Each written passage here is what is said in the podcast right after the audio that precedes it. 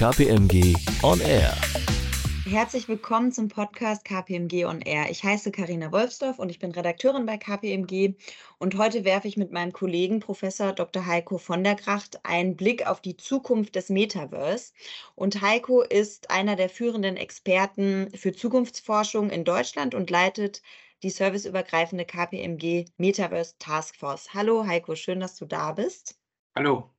2022 hat das Metaverse es erstmals in den Gartner Hype Cycle for Emerging Technologies geschafft. Und das Marktforschungsinstitut Gartner bewertet darin ja den Reifegrad neuer und aufkommender Technologien. Und in Bezug auf Metaverse ist dann herausgekommen, dass ab 2025 fortschrittliche Metaverse-Anwendungen die Entwicklung beschleunigen werden und dann so in sechs, sieben Jahren wir voraussichtlich ein komplettes interoperables Metaverse erleben werden.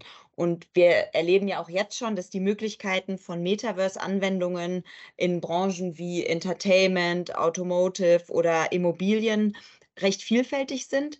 Und gleichzeitig nehmen ich aber wahr, dass in der öffentlichen Debatte das Thema künstliche Intelligenz viel mehr Raum einnimmt.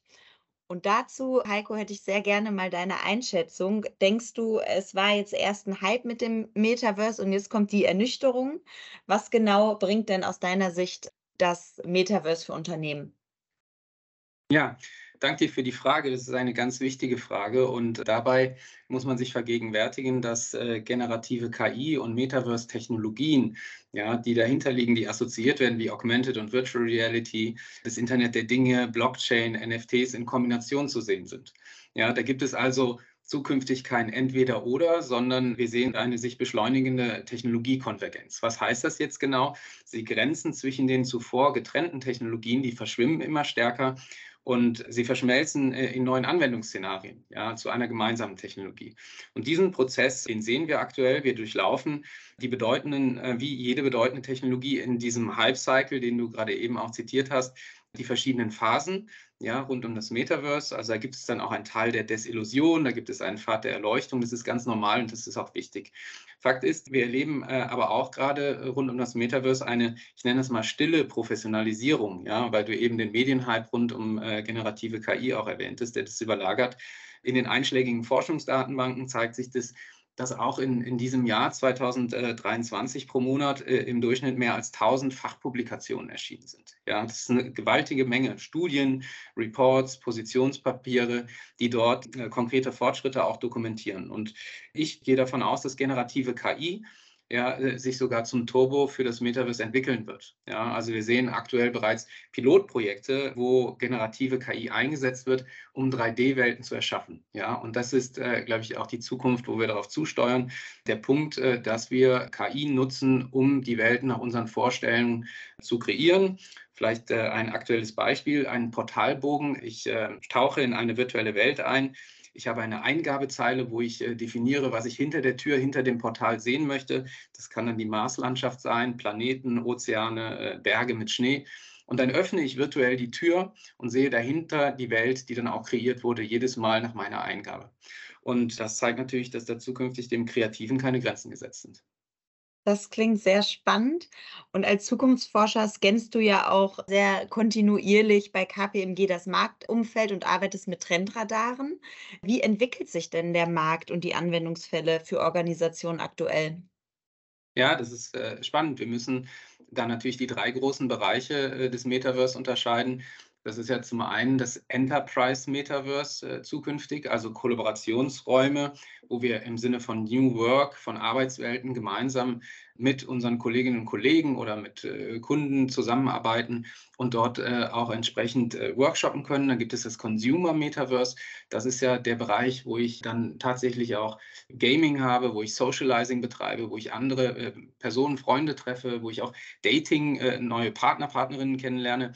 Dann gibt es darüber hinaus als dritten Punkt natürlich das Industrial Metaverse und da sehe ich momentan wirklich auch sehr viel Spiel, da ist Musik drin, äh, sehr große Entwicklung.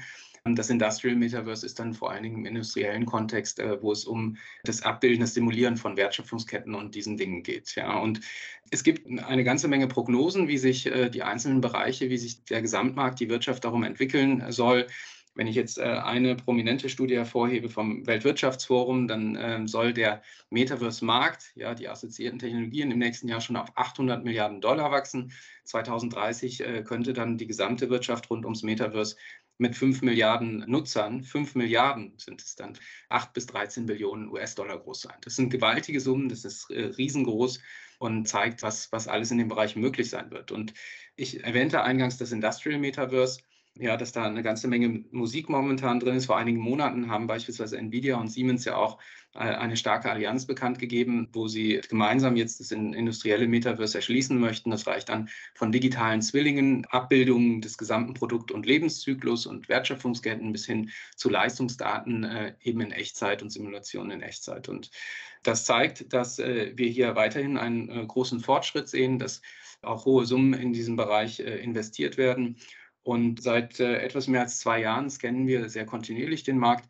Wir haben eine äh, Datenbank aufgebaut mit ähm, spannenden Use Cases über alle Sektoren hinweg. Also da gibt es natürlich Sektoren äh, Fashion, Retail, Automotive, die Vorreiter sind, die sehr viele dieser spannenden Use Cases auch aufstellen und, und Konzepte. Ähm, aber grundsätzlich sehen wir, dass es ein Phänomen in jeder Branche ist. Und wir haben jetzt über 750 spannende Cases von Unternehmen, von großen Brands, gesammelt und äh, haben dort also einen sehr guten Überblick auch über die äh, tollen Entwicklungen, die es gibt. Gleichzeitig, wenn wir uns natürlich den Bereich äh, des Equipments anschauen, also wir wissen ja aus den äh, vorangegangenen Podcasts, dass äh, Metaverse nicht gleichbedeutend immer nur Virtual Reality ist, sondern auch Augmented Reality. Ich kann auch in die 3D-Welten mit meinem Handy, mit meinem normalen Browser am Computer einsteigen. Aber äh, viele schauen natürlich jetzt auf Anfang 2024 und die Apple Vision Pro Brille die dann unter Umständen nochmal ein ganz neuer Driver, ein ganz neuer Push auch im Markt sein wird. Das sind ja schon ganz viele Entwicklungen und tatsächlich konkrete Anwendungsfälle, die du jetzt äh, gerade kurz skizziert hast. Mich würde noch interessieren, weil unser Podcast heißt ja auch Zukunft des Metaverse. Wohin geht die Reise? Also welche Anwendungen wird es aus deiner Sicht in circa vielleicht zehn Jahren geben? Also als Zukunftsforscher äh, schaue ich mir da die Entwicklung natürlich sehr genau an, die Annahmen, die Prognosen über die nächsten Jahre. Ganz spannend ist, äh, dass Analysten davon ausgehen, dass wir 2030, äh, ja in den nächsten sechs, sieben Jahren, also mehr Avatare als Menschen auf der Welt haben werden. Ja wenn wir jetzt von 8,5 Milliarden vielleicht ausgehen, äh, dann wären das mehr als 8,5 Milliarden Avatare. Es ist sicherlich auch davon auszugehen, dass wir nicht nur einen Avatar persönlich äh, besitzen, ein Abbild, äh, mit dem wir durch virtuelle Welten schreiten, sondern gleich mehrere. Wir werden vermutlich den Arbeitsavatar haben für die neuen Arbeitswelten. Wir werden einen Avatar haben für Dating, für Socializing. Wir werden einen Avatar haben für vielleicht auch Gesundheit, für Sport und Fitness in diesen Welten. Und das Metaverse an sich, kann man sagen, hat äh, 2021 mit großem Medienrummel seinen Urknall erlebt, ja, wenn wir die Analogie zum Universum auch äh, weiter aufrechterhalten. Und wir sehen momentan sehr, sehr viele Entwicklungen, kleine Plattformen, ja, die Metaverse-Anwendungen schaffen und die dann einmal in der Zukunft äh, zu dem einen übergreifenden Metaverse zusammenwachsen. Also man spricht von Mikro- und Makrostrukturen ja, und sollen äh, aktuell bis zu 1000 Mikrometaversen entwickelt werden, die dann zusammenwachsen. Man muss sich das in der Zukunft so vorstellen, so wie wir heute im Webbrowser unsere Seiten wechseln, die Internetseiten wechseln, ja, von verschiedenen Firmen, von verschiedenen Unternehmen so werden wir dann einmal in der Zukunft mit unseren Avataren durch verschiedene Welten wandern können. Also wir machen eine Portaltür, eine Tür auf und gehen von dem einen Anbieter, von der einen Welt, die vielleicht mit Sport und Fitness zu tun hat, in die äh, Cinema, in die Kinowelt und danach in die nächste Welt. Das ist der Gedanke, die Vision vom Metaverse. Wir sehen auch erste Tests und Anwendungen, wo wir Technologie einsetzen, Brain-Machine-Interfaces, um per Gedankensteuerung Dinge zu kreieren, am Computer Farben zu ändern. Und äh, das ist sicherlich auch äh, in den nächsten Jahren ein sehr, sehr großer Push für diesen Bereich. Gedankensteuerung, wir tragen ein Device, ja, die äh, mit der Brille, mit dem Equipment auch äh, connected ist und Dinge, die wir uns dann vorstellen, ich brauche es gar nicht mehr eingeben in eine Eingabezeile, sondern ich stelle mir etwas vor und damit werde ich in zehn Jahren und mehr dann auch solche Welten gestalten können oder interagieren können. Ja, wir werden auch mit generativer KI und mit KI grundsätzlich unsere persönlichen Avatare und Assistenten haben, die uns zur Seite stehen, beispielsweise dann auch für Live-Coaching, für die Reiseberatung. Ich kann dann touristisch äh, auch Welten erschließen und äh, sehe, wie diese Dinge dann später auch aussehen können, wenn ich da physisch tatsächlich hinreise auf die Insel oder an einen anderen Ort, auf einen Berg. Das ist ein weiterer spannender Punkt. Und das muss jeder selbst natürlich auch bewerten. Ich sehe vor allen Dingen sehr viel Entwicklung im Bereich der Grief Tech, Trauertechnologie. Also es gibt jetzt schon erste Anbieter, ähm, die sagen, sie würden das digitale Vermächtnis einer Person nutzen, also das, was äh, existiert, was jemand äh, aufgezeichnet hat, gesprochen hat, geschrieben hat, Videos aus Familienurlauben etc., um einen Menschen dann in virtuellen Räumen auch wieder aufstehen zu lassen. Ja, und das bietet die Möglichkeit, dann mit Verstorbenen in 3D-Welten später auch äh, weiterhin Kontakt zu haben. Also auch ein großer Zweig, der sich äh, dort aktuell entwickelt.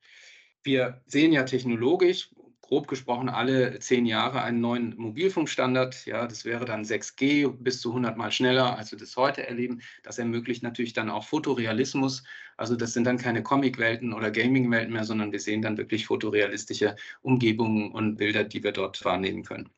Vom Erlebniskanal natürlich bietet es auch im Shopping äh, ganz neue Möglichkeiten. Wenn wir bisher von der Electronic Commerce, der E-Commerce-Ära gesprochen haben, dann sehen wir eine Entwicklung hin zum Immersive Commerce, also wo ich dann wirklich Teil der Dinge werde und in diesem neuen Erlebniskanal perspektivisch in der Zukunft eben auch den digitalen Geschmack und Geruch erleben kann. Also neben der Haptik mit einem Handschuh oder mit einem entsprechenden Anzug kann ich Dinge, äh, die virtuell existieren, dann auch riechen und schmecken und ähm, solche Dinge natürlich auch versenden. Also ganz neue Erlebnisse, die sich da auftun in dieser Zukunftswelt für uns alle. Einige Szenarien, die du skizziert hast, machen für mich Sinn, zum Beispiel Reisen, Hotels, die ich mir anschauen kann und so weiter, weil sie einen direkten Nutzen für mich haben, weil ich danach ja in die wirkliche Welt fahre. Du hattest eingangs aber auch äh, beschrieben, dass man dann ganz viele verschiedene Avatare hat und die jeweils vielleicht ne, für Sport nutzt, für Dating, für was auch immer.